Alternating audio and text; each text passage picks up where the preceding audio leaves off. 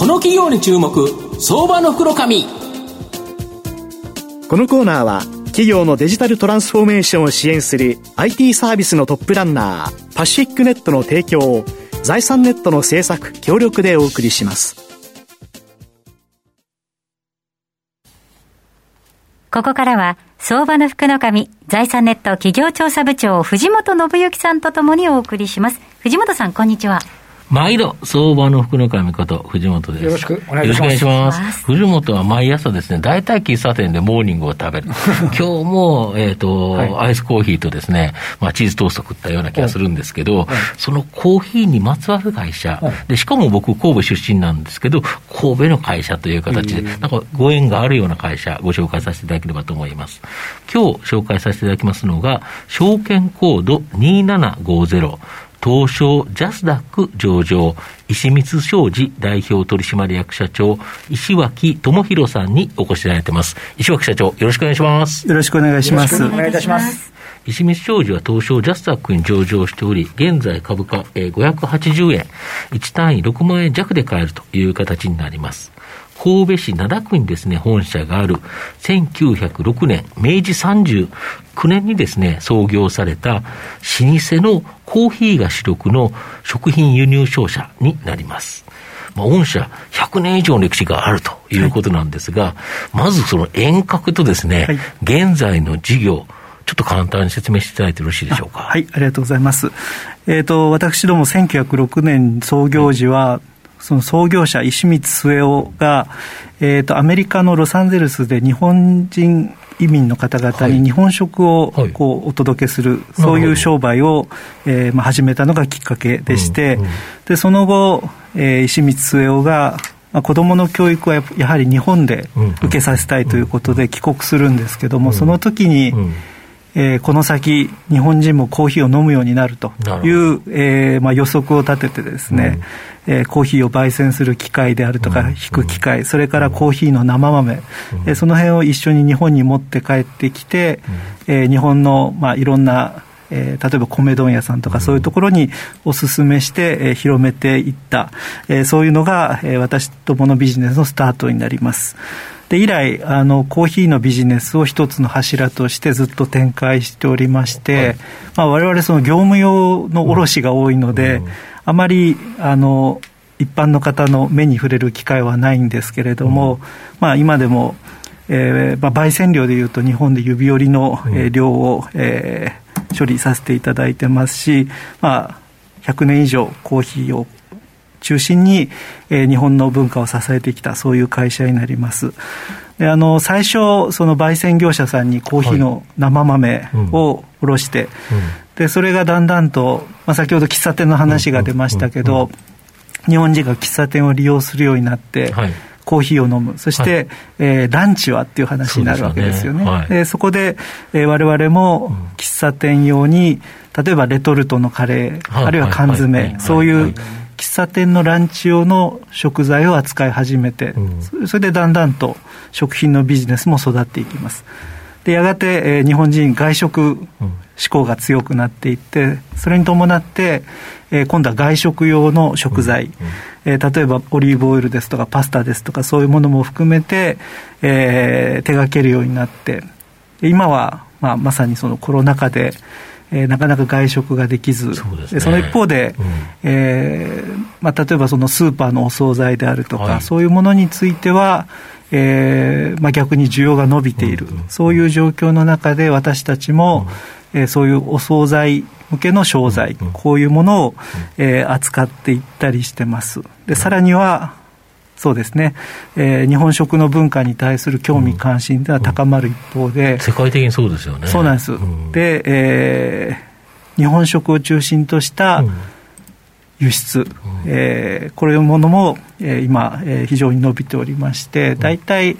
えーまあ、売上ベースでいうと、コーヒーが4割、うん、食品が5割、海外が1割、うん、まあ、そういったところになります。なるほど、まあ、御社は本当に時代の流れに合わせてですね、さまざ、まな食品、これを販売してきてると。でコーヒーの直近は、この新型コロナウイルスによる巣ごもり需要で、コーヒーバッグの需要が好調だった。という感じですか？はい。えーと、私どものコーヒービジネスで申し上げますと、やはり外食向けのコーヒー、それから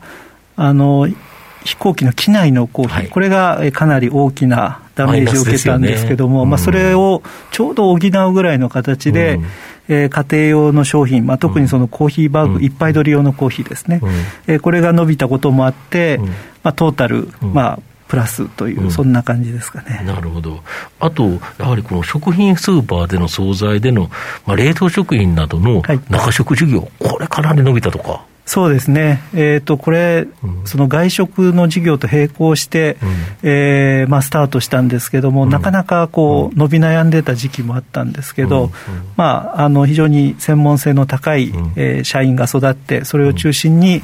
えーまあ、都内のスーパーもですけども、全国各地で私たちの、えー、チキンを中心とした冷凍食品、まあ、惣菜を、えー、皆様に、えー、召し上がっていただいているという状況になります、まあ、唐揚げとかそうですよね、ね。なんか家で油を使って揚げるっていうのが、なんかみんな嫌なんですよね。うん、うん、とすると、やっぱり御社でいうと、揚げ物なんていうのはかなり人気が高いんですか？そうですね、揚げ物は、うん、まあ、一つの鉄板じゃないですかね。なるほどあと、御社は基本まあ輸入だったということですけど、はい、まあ、海外にという形なんですけど、アジア向けにさまざ、まなですね、日本の品質の高い食品、はい、やはり日本の消費者ってめちゃめちゃうるさいですよね。そうですね。うん、あの、それは、あの、大変、うん。やっぱり日本の消費者の方、厳しいですけども、まあ、それに鍛えられているわれわれが、まあ、最初こう、気がつかなかった付加価値なんですけど、その日本の消費者に鍛えられたわれわれの商品っていうのは、海外に出したときに、すごく強い、まあ、安心の品質のブランドとして、えー、アジアの方々を中心に、すごくこう、まあ、安心して美味しく召し上がっていただいているということですね。最近では例えばどんなやつが人気なんですか？そうですね、うん、やっぱりあの日本のお菓子ってすごく優秀で、はいはい、えー、まあ、パッケージ、味も含めて、うん。うん。えー、非常に、えー、引き合い多いですし、あとは、まあ、清酒、日本酒ですよね、日本酒も今、あの小さな蔵元さんも含めて、まあ、国内需要の、まあ、多少の落ち込みをカバーすべく、皆さん一生懸命、海外に輸出しようとされてまして、まあ、そのお手伝いをさせていただいたりとか、そういう、えーまあ、メーカーさんの商品、それに加えて、まあ、自社で開発した商品、われわれが今まで、例えばタイとかベトナムで作って、日本に持ってきたものを、日本品質の基準で現地で作って、まあ、アジア各国に輸出すると、別の国にそうですね、そういうビジネスも今、増えつつあるところです。なるほど、このあたりは大きく伸びそうですよね。そうですね、うん。なるほど。御社の今後の成長を引っ張るもの、改めて教えていただきたいんですが。えっ、ー、と、多分まあ、今までもずっと、コーヒーが一つの柱であって、はい、えー、それは今後も変わらないのかなと思ってます。うんうん、えー、コーヒーがこう、全体をこう、下支えしつつ、うん。まあ、時代に合わせたいろんな、えー、食品を扱ってきた、まあ、その、えー、今までの私たちの仕事の仕方というのは変わらないと思ってまして、でまあ、あのコーヒーで支えつつ、まあ、今後、えー、私たちがまず国内でやるべきは、えーまあ、超高齢社会に、えーまあ、備えた、えーまあ、それに向けた、えーまあ、お年を召した方が、まあ、最後まで美味しく召し上がっていただくための商品、まあ、そういう付加価値型の、そうですね、柔らかくて美味しいもの、えー、これを作っていくことと、あとは、やはりこれから人口の増える海外に日本の食文化をもっと広めていきたいですし、やがてそういった国も超高齢社会を迎える、その時に我々が日本で作ったノウハウを海外の方にも提供して、まあ、海外の方も、まあ、最後まで美味しく召し上がっていただけるような、そういう社会を作っていきたいというふうに考えてますあ僕も食いしん坊なんですけど、食ってやっぱり重要ですよね。そうですね。食、なんかご飯食べれなかったら、人生の楽しみが半分以上ないんじゃないかっていう、うん、そうですね、だから体重増えるんだろうって言われるんですけど、えー、まあだけど、この食の楽しみって、やっぱりあれですよね、高齢になってもやっぱり欲しいですよね。そうですね。うん先ほどありましたけど、やっぱりちょっと日本食のこの商材の輸出って、ホームページでも結構スペース書いてあのおられますけど、やっぱりこう、これからちょっと伸びていけそうな感じになるわけですかね。あのいろんなまあ要因があると思うんですけど、多分一番まあ根底にあるのは、まあ、あのユネスコに指定されて、まあ、和食文化が世界に広く世界になった。食が日本の食和食っていうそれがあるのとあとは、うんまあ、そうやってこう知られる中で、うん、えー、皆さん、これまでは、えー、日本食食べに日本に足を運んでいただいたわけですけど、それができなくなって、はい、でまあ、海外でも同じようにその巣ごもり需要みたいなものがありまして、うん、で海外、まあ、海外のそのそれぞれのご自宅で、美味しい日本食を召し上がっていただいて、こう日本を思っていただく、そういう状況が増えつつあるのかなというふうに感じて海外向けの商品開発で、御社の中でも、酎ハイとかもあるんですああります。あの我々その特に缶酎ハイ飲んでも何も感じないんですけども、うん、やっぱりこう海外の方から見ると、うん、日本製ってよくできているらしくて、日本で、日本の技術で作って持っていっても十分、うん、あのまあ、現地で作ってるものと、まあね、値段だけではなくて、そのクオリティという点で十分勝負になるみたいです。まあ、チューハイだけでもめちゃめちゃ種類ありますもんね、日本だと。そうですね。そうですよね。最後まとめさせていただきますと、石光商事は創業以来100年以上にわたってですね、食にこだわり、食を通じて世の中に貢献する心、これをですね、大切に仕事に取り組んできた企業になります。